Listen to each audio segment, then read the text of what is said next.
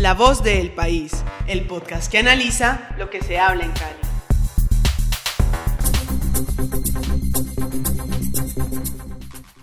Hola, bienvenidos a La voz del país, una vez más a este espacio informativo en el cual les contamos y les analizamos lo que está ocurriendo en Cali, Colombia y el mundo.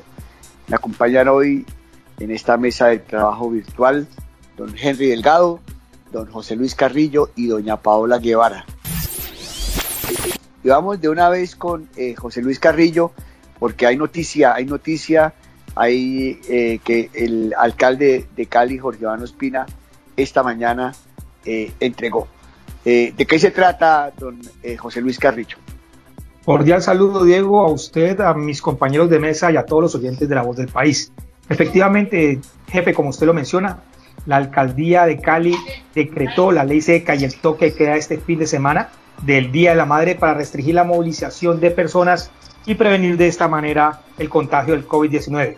La ley seca, que no es otra cosa que la prohibición de la venta de, de productos alcohólicos, va a comenzar a regir desde este viernes al mediodía hasta las 6 a.m. del lunes 11 de mayo.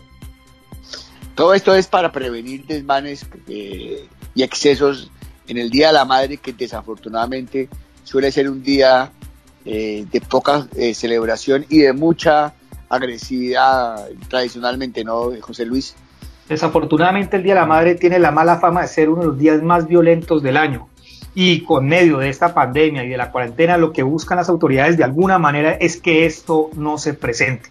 Adicionalmente, le cuento, jefe, eh, se decretó el toque de queda en Cali, pero... En toda la ciudad. En toda la ciudad. Toda la ciudad. Eh, ya lo habíamos planteado, ya, ya habíamos dicho que la alcaldía municipal y estaba contemplando esta posibilidad, pero básicamente va a ser en una franja horaria, los viernes de 8 pm a 5 eh, am del sábado. Igualmente el sábado de, la, de 8 pm a 5 am del domingo y el domingo de 8 pm a 5 am del lunes. Básicamente le toca a la gente quedarse guardada en, horario nocturno. Claro, cabe decir que hay eh, excepciones para el personal de salud eh, que está teniendo la contingencia y los empleados públicos. Por ahora, estamos esperando que en el transcurso de estos dos días eh, se emita el decreto para saber más detalles. Bien, ¿qué, otra novedad tenemos en el Frente Noticioso local, mi querido José Luis? Bueno, había mucha inquietud por parte de los padres de familia porque querían saber cómo iba a operar la medida que da la posibilidad de salir eh, los niños a la calle durante unos minutos. Y la alcaldía definió esa forma. De acuerdo con la secretaria de Salud, los niños, como ya se lo había planteado el gobierno nacional, que podrán salir será entre los 6 a los 17 años. Deben de estar sanos, sin ningún tipo de enfermedad, de enfermedad ni síntoma respiratorio. Y podrán salir durante media hora de lunes a viernes de 4 a.m. a 6 p.m. acompañada de su padre según el pico y cédula que tenga el papá o la mamá, cabe decir. Y los fines de semana en el mismo horario, durante media hora. los, los lunes, por ejemplo, entonces pueden salir los eh, niños cuyos padres tengan cédula terminada en 1 y 2. Correcto. Eh, usted tiene la voz de la secretaria de salud del municipio doña Miguelandi Torres. ¿Por qué no la escuchamos? Perfecto, escuchémosla. Eh, las medidas, bueno, una muy buena noticia para los niños, para los papás que van a tener una salida durante tres días, tres veces a la semana por media hora. Esto ya es algo muy, una noticia buena para la familia en general. ¿Qué se ha dicho? ¿Qué hemos recomendado? ¿Cuáles son las directrices desde Secretaría de Salud? Vamos a salir de 4 a 6 de la tarde. De lunes a viernes le va a aplicar el pico y cédula para sus papás porque el niño debe salir con un adulto responsable, solo uno. Ese adulto claramente debe ser un menor de 60 años que no tenga problemas ni comorbilidades. Al igual el niño también debe ser un niño que no tenga ningún tipo de enfermedad que pueda poner en riesgo pues, su vida al salir de la casa. De lunes a viernes de 4 a 6 de la tarde con pico y cédula de los papás. Sábado y domingo también podrán salir de 4 a 6 de la tarde y allí no le aplica el pico y cédula al, al, adulto responsable. Solo con uno de los dos papás, no la familia completa. Esta es la recomendación desde la Secretaría de Salud. Los niños no pueden sacar juguetes, no pueden hacer uso de los parques, no pueden ir a visitar otros amiguitos en otra casa, en otra, en otra vivienda, ni reunirse con los niños que están saliendo a jugar, pero eh, podrán salir. Cada adulto podrá llevar hasta tres niños. Bueno, muy bien. Esperemos que los caleños, con todas estas restricciones que eh, ha puesto en vigencia el municipio para este fin de semana, se comporten y, tengamos un eh, fin de semana pacífico eh, en la celebración del Día de la Madre, mi querido José Luis. Jefe, quiero complementarle esta información eh, teniendo en cuenta que eh, el secretario de Desarrollo Económico, Argemiro Cortés, informó que a partir de este sábado se podrá solicitar el pasaporte sanitario digital a las empresas habilitadas por el Gobierno Nacional. Recordemos que se aumentó esa, posibilidad a 11 actividades, entre, las que hacen parte los subsectores de los muebles, los vehículos, así como maquinaria. Así que desde este sábado las empresas eh, deben, ya están habilitadas para hacerlo a través del portal de la alcaldía y adquirir este pasaporte digital sanitario.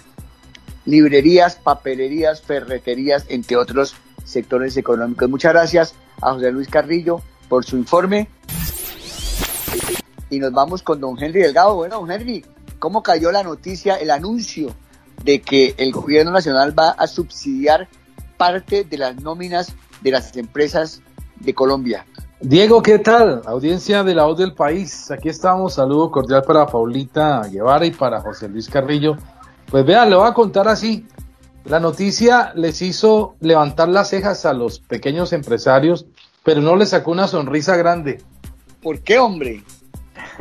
Porque simplemente califican la noticia como una gran ayuda, pero siguen diciendo que es insuficiente. Dicen, por ejemplo, que son 350 mil pesos sobre el salario mínimo, pero para ellos dicen sobre el salario mínimo de dónde, porque la verdad es que un trabajador del salario mínimo en Colombia le cuesta a una empresa alrededor de millón y medio de pesos. Tengamos en cuenta, Diego y audiencia, que el salario mínimo con subsidio de transporte equivale a 980 mil 657 pesos, ¿no? pero lo que dice el gobierno del subsidio a la nómina equivale al 40% solo del salario mínimo, es decir, sin el subsidio. Entonces estamos hablando de un 40% de 887.800 pesos, que serían los 350 mil pesos. Califican eh, empresas de todo tamaño que, reúnan eh, los requisitos que estableció el gobierno, ¿no, Henry? aplican todas las empresas, Diego, no importa que sea pequeña, que sea mediana o que sea grande. No, simplemente la única condición es que haya tenido una reducción del 20% en su facturación o ventas frente al mismo mes de abril del año 2019. ¿Y eso cómo va a ser el procedimiento? Tienen que presentar las planillas. ¿Cómo es el procedimiento que van a tener que hacer las empresas que ya deben estar haciendo cola? Perfecto, mire, buena pregunta. Lo ideal es que cada empresa tenga bancarizada todos sus empleados, ¿cierto? Pero para aquellas empresas que no tienen bancarizados a sus empleados, deben certificar que han pagado la seguridad social a través de la famosa planilla pila. Así es que se hace. Si le parece, escuchemos a Douglas Castillo. Douglas Castillo es el gerente de una empresa que se llama Tu Ventana.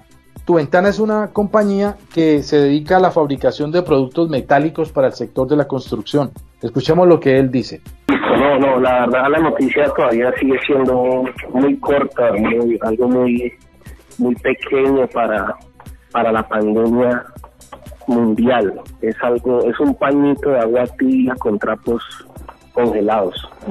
¿Por qué?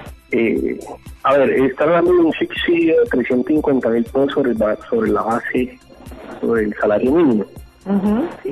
Pero entonces ahí no, yo digo, ¿un salario mínimo de dónde?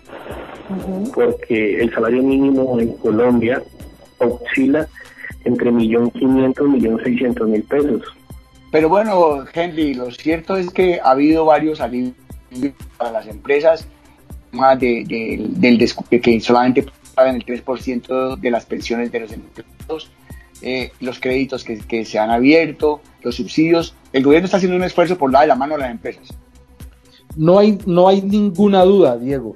Yo creo que todo el paquete de ayudas desde que se inició esta cuarentena con los decretos de emergencia económica, más el más reciente de las últimas horas, es un gran paquete de ayudas y de alivios para las empresas, no importa el tamaño, pero también para los colombianos del común, para nosotros, porque podemos correr el pago de nuestras cuotas de los eh, créditos de vivienda, del carro o la tarjeta de crédito. Bueno, muy bien, don Henry Delgado, muchas gracias por su aporte en el día de hoy. Y nos vamos con doña Paola Guevara, que parece que no tiene muy buenas noticias desafortunadamente del sector cultural, uno de los golpeados. Sí, Diego, mira, lo que pasa es que si todos los sectores productivos están golpeados, mucho más el sector cultural porque en buena medida depende del encuentro con el otro, de la cercanía con el otro. Y si eso está cortado y suspendido en ese momento, pues entonces, ¿qué, qué destino tiene si no nos podemos reunir? Y la razón de ser de muchos de los, de los emprendimientos culturales es el público. Y lo que se logre hacer a través de redes sociales, pues nunca será lo mismo en materia de monetización como lo que se nombra, lo que, lo que se logra cara a cara, estando al lado del otro. Entonces, pues la crisis que atraviesa el sector cultural es gravísima en toda Colombia. Y mañana, para los que quieran entrar a nuestras plataformas virtuales y, y nuestro periódico en papel, allí llevamos un radar, un informe en el que exploramos cómo están sobrellevando la crisis, Diego, en diferentes sectores eh, de la cultura, en el teatro, en la producción de eventos. Eh, ahorita, hace unos minutos, estaba hablando con el maestro Orlando Cajamarca del Teatro Esquina Latina, que es uno de los grandes referentes del teatro en Cali, y me decía que está muy angustiado por ver artistas en estado de indigencia y las ayudas de la cultura, las ayudas que la Secretaría de Cultura ha tenido históricamente, ya no están destinadas, digamos, a, los eventos, porque esos eventos están suspendidos, sino que esos esfuerzos económicos están destinados a repartir bonos de mercado de 80 mil pesos, es decir, a una labor eh, asistencial, porque la crisis está muy grave en el sector, Diego.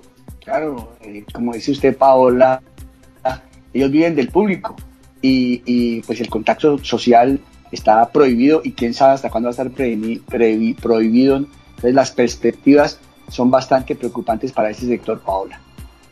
Sí, es muy grave porque no se sabe tampoco, no hay, no hay una fecha en el calendario para saber cuándo se van a retomar las actividades. Y por eso aquí tenemos la, eh, para este podcast que está muy sintonizado con eh, las cosas que le duelen a, a Cali y a Colombia, tenemos la voz del maestro Orlando Cajamarca en representación del sector eh, teatral y también la de José Darwin Lenis, el secretario de Cultura de Cali, que nos va a contar qué están haciendo. Escuchemos eh, entonces a, a estos personajes.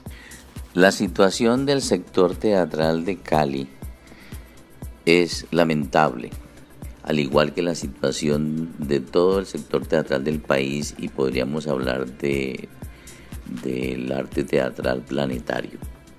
Porque esta crisis de la pandemia y el coronavirus, debemos reconocerlo, nos cogió a todos eh, con los pantalones abajo, nos cogió desprevenidos. Ningún nadie estaba preparado para enfrentar una, un problema de esta magnitud.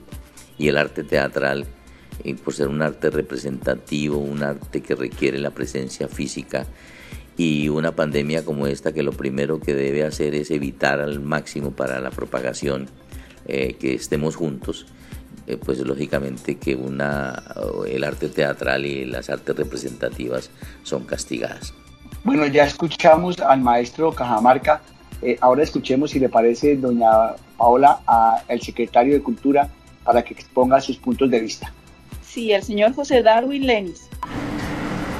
Secretaría de Cultura de Cali ha dispuesto la entrega de más de 1.500 bonos de seguridad alimentaria dirigido a todo el complejo artístico y el complejo cultural que está en la ciudad. Pero también ha dispuesto una estrategia, una campaña solidaria para ayudar al sector más golpeado,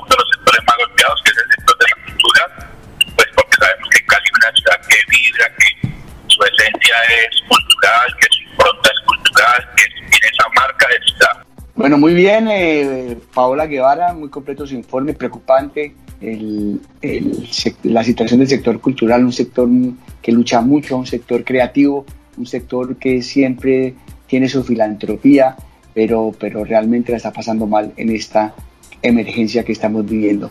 Muchas gracias a Paola, muchas gracias a Henry Delgado, muchas gracias también a José Luis Carrillo, gracias especiales a nuestro productor Camilo Rodríguez y como siempre, especiales agradecimientos a ustedes a quienes oyen este podcast y a quienes lo comparten. Por favor, no lo dejen de hacer.